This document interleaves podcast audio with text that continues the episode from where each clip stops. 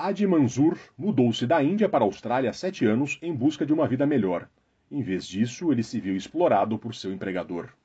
Enquanto trabalhava para uma grande rede de lojas de conveniência, Manzur se lembra de trabalhar em turnos consecutivos das seis da manhã à meia-noite por três dias seguidos. Entre seus dias de trabalho de 18 horas, ele dormia no carro antes de voltar para o próximo turno.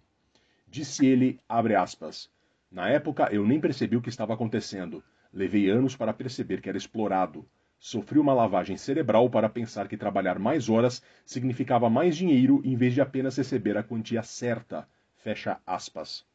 O caso de Manzur está longe de ser o único. Há um grande número de trabalhadores imigrantes explorados na Austrália, mostra um novo relatório da Unions New South Wales, a principal central sindical de Nova Gales do Sul.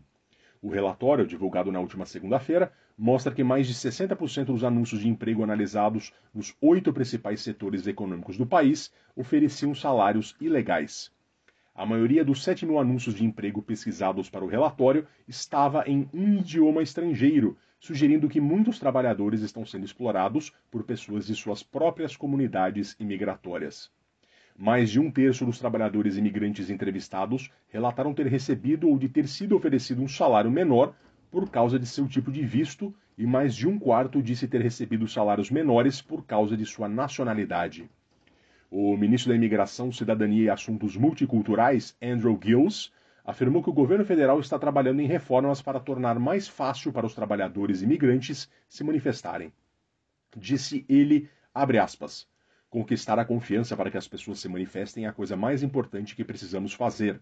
Os trabalhadores precisam sentir que existe um caminho onde eles podem seguir para denunciar a exploração sem serem deportados. Fecha aspas. A Unions New South Wales pediu maior proteção para os trabalhadores imigrantes, incluindo um firewall entre o Fair Work Ombudsman e o Departamento de Assuntos Internos, que evita repercussões relacionadas ao visto. O atual protocolo de garantia destinado a proteger os trabalhadores que se manifestam contra reações negativas causadas pelo status do visto provou não funcionar, de acordo com o ministro Kills. Ele disse que houve apenas 77 casos em que o protocolo foi acionado por trabalhadores nos últimos cinco anos, o que demonstra que o sistema é visto com intensa desconfiança por trabalhadores com vistos temporários.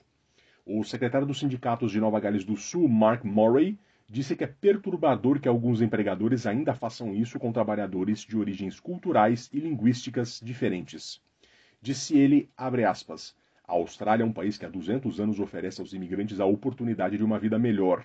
O sistema atual, que foi estabelecido pelo antigo governo da coalizão, foi criado para facilitar a exploração contínua. Fecha aspas.